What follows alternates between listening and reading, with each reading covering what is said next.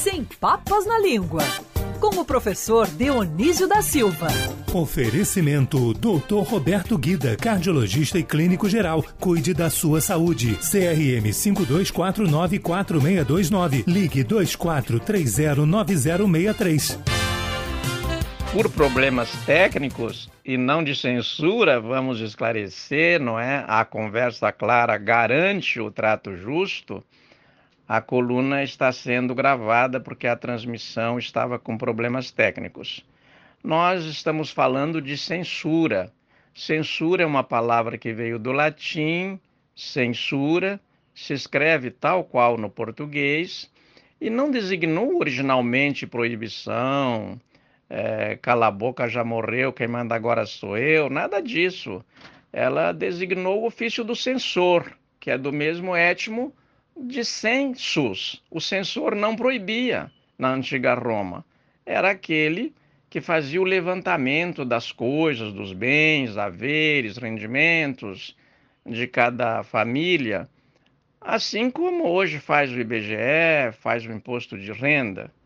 Olha, vamos lembrar, porque conversa de rádio tem que ser muito mais clara do que em outros, em outros veículos, em outras, em outras situações, onde há mais recursos de explicação, vamos lembrar que Jesus nasceu porque o imperador Otávio Augusto, o primeiro imperador romano, tinha ordenado um censo que atingiu todo o império.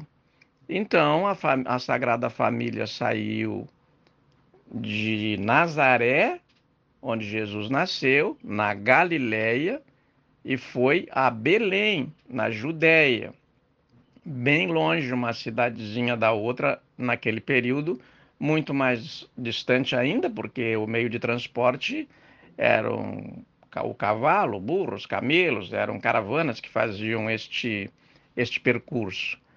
Bem, por que, que nós pegamos a censura para o tema de hoje e a frase de onde menos espera, dali é que não sai nada?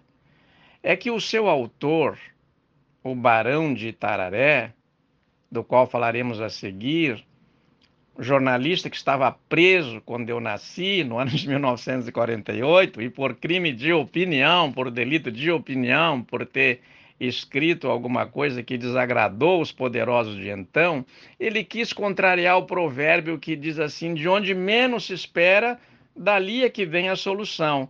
Não, o barão de Tararé, e ele tinha motivos para isso, ele alterou o provérbio, ele era um grande trocadilhista e disse, e cunhou esse provérbio que ficou para sempre na, na, na, na, na, na, na, vida brasileira, não apenas na literatura, não apenas no, no, na imprensa, não é?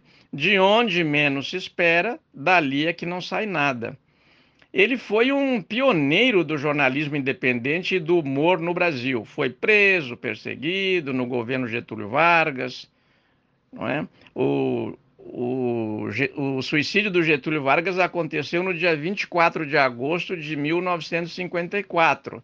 É, eu, este ano nós vimos passar meio em branco assim esta data, assim como o dia do soldado no dia seguinte, 25 de agosto, né?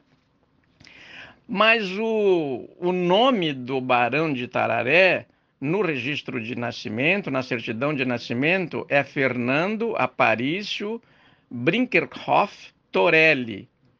Ele nasceu na cidade do Rio Grande, no Rio Grande do Sul, em 1895 e morreu aqui no Rio em 1971, já aposentado como vereador. Ele se elegeu como vereador aqui no Rio e depois foi caçado, junto com todos os outros, porque ele se elegeu pelo Partido Comunista.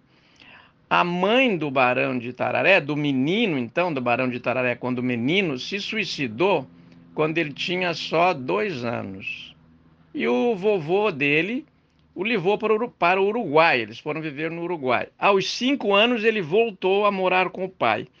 Ele foi aluno do Colégio dos Padres Jesuítas, em São Leopoldo, também no Rio Grande do Sul, dos 10 até 16 anos. E no colégio, ele tinha 13 anos quando ele fez seu primeiro jornal, que se chamava O Capim Seco. O padre reitor censurou, proibiu, recolheu toda a edição. Daí ele saiu do colégio dos jesuítas, meio perdido na vida, estudou farmácia, depois medicina, mas não concluiu nenhum dos dois cursos superiores. Aos 20 anos é que ele inventou o pseudônimo Aporelli, que é a junção de Aparício, o primeiro nome, com Torelli. Ele publicou um livro de poesias chamado Pontas de Cigarro, e o tema é a falta de dinheiro, né? Quem não teve falta de dinheiro na vida, né? Mesmo milionários às vezes. Por essa época, ele trabalhou em vários jornais no, no, Rio Grande do Sul. As pequenas cidades do interior, sempre no Brasil meridional, sempre tiveram jornais, alguns de existência efêmera, outros duraram muitas décadas. E o curioso é que se lia mais do que hoje. Se você pegar o percentual de leitores por habitantes, esses jornais tinham muitos leitores. Hoje, os grandes jornais do Brasil, como Estadão, Folha, o Globo, tem uma média de circulação impressa de apenas 75 mil exemplares. Bom, ele veio morar no Rio porque ele sofria de hemiplegia, paralisia de um dos lados do corpo, e então ele veio em busca de um clima melhor. Aqui ele trabalhou no jornal Amanhã. Ele saiu, a coluna dele se chamava Amanhã tem mais. Então, o título do jornal Amanhã juntando as duas da amanhã, então a coluna era amanhã tem mais. Ele sai desse jornal e funda Amanhã. Amanhã, sem o tio. Ele gostava de fazer trocadilhos com as palavras. E neste jornal, Amanhã, ele teve duas fases muito férteis. Entre 1926 e 1935, e entre 1935 e entre 1945 e 1955. Então tem um intervalo aí de 10 anos. Entre 35 e 45, ele foi preso muitas vezes. Ficou na cadeia em que estava o escritor Graciliano Ramos, que faz essa referência a ele no Memórias do Cárcere, o livro de memórias do Graciliano, que foi publicado em 1953, depois levado ao cinema por Nelson Pereira dos Santos com Carlos Vereza no papel de Graciliano Ramos. Aliás, um esplêndido papel. Eu não falo isso por ser amigo do Vereza, foi para esse ator que eu fiz meus primeiros meu primeiro roteiro de, de cinema, meus primeiros diálogos de cinema, um ofício que depois eu abandonei para para, como se diz hoje, focar no seu ofício, né, de escritor e professor.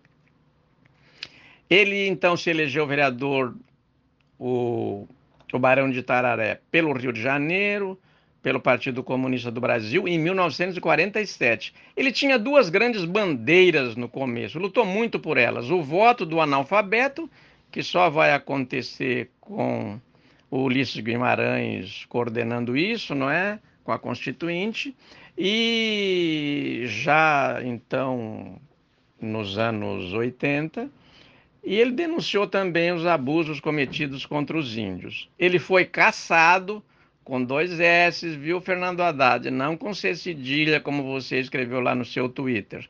Ele foi caçado em 1948, porque caçado com C cedilha é outra coisa. Caçado com dois S é tirar o mandato. É, bom, ele publicou essa, essa coleção da, dos seus melhores textos no almanac chamado Almanhac em 49, 1949. Depois esse Almanhac teve duas edições em 1955 e hoje já pode ser encontrado com apoio público edições mais recentes desta seleção, o Almanhac. O Barão de Tararé trabalhou também no jornal A Última Hora. Ele dizia que Barão de Tararé já era uma prova de modéstia, porque ele se chamou no começo Duque de Tararé. Mas depois ele baixou para Barão de Tararé, mas colocou Barão de Tararé o Brando. Quer dizer assim, Barão de Tararé o Suave. Mas como na escrita o censor não pôde pegar, né, Barão de Tararé o Brando, na, na fala dá para ficar bem claro, não é? Barão de Tararé obrando, quer dizer, está obrando. Obrar é, é sinônimo de defecar. Fulano está obrando, o nenê obrou hoje, é muito importante o nenê obrar. Então, o Barão de Tararé merece a nossa homenagem, merece ser lembrado, a sua manha e o seu almanhaque merecem ser lembrados, e é, é, é, muito interessante que a gente. É, é, lamentável, mas é interessante olhar a história que a censura é uma norma é, na vida brasileira há alguns séculos. Nós temos que combatê-la e ele combateu com humor. Foi um jornalista bem humorado. Ele tem outras frases muito interessantes, famosas. O erro do governo não é a falta da persistência, mas a persistência na falta. É, diz, diz-me com quem, diz-me com quem andas, e eu te direi se vou contigo. Dize-me com quem andas e eu te direi se vou contigo. Ele escreve bem em português. Anistia é um ato pelo qual o governo resolve perdoar generosamente as injustiças que ele mesmo cometeu. Este mundo é redondo, mas está ficando muito chato. Em pé de pobre é que o sapato aperta. Então ele fez muito trocadilho, é, ele brincou com a língua portuguesa e nos é, informou, divertiu e fez com que refletíssemos muito, ainda hoje o faz, se a gente o relê, com este estilo delicioso. Muito obrigado e até de repente.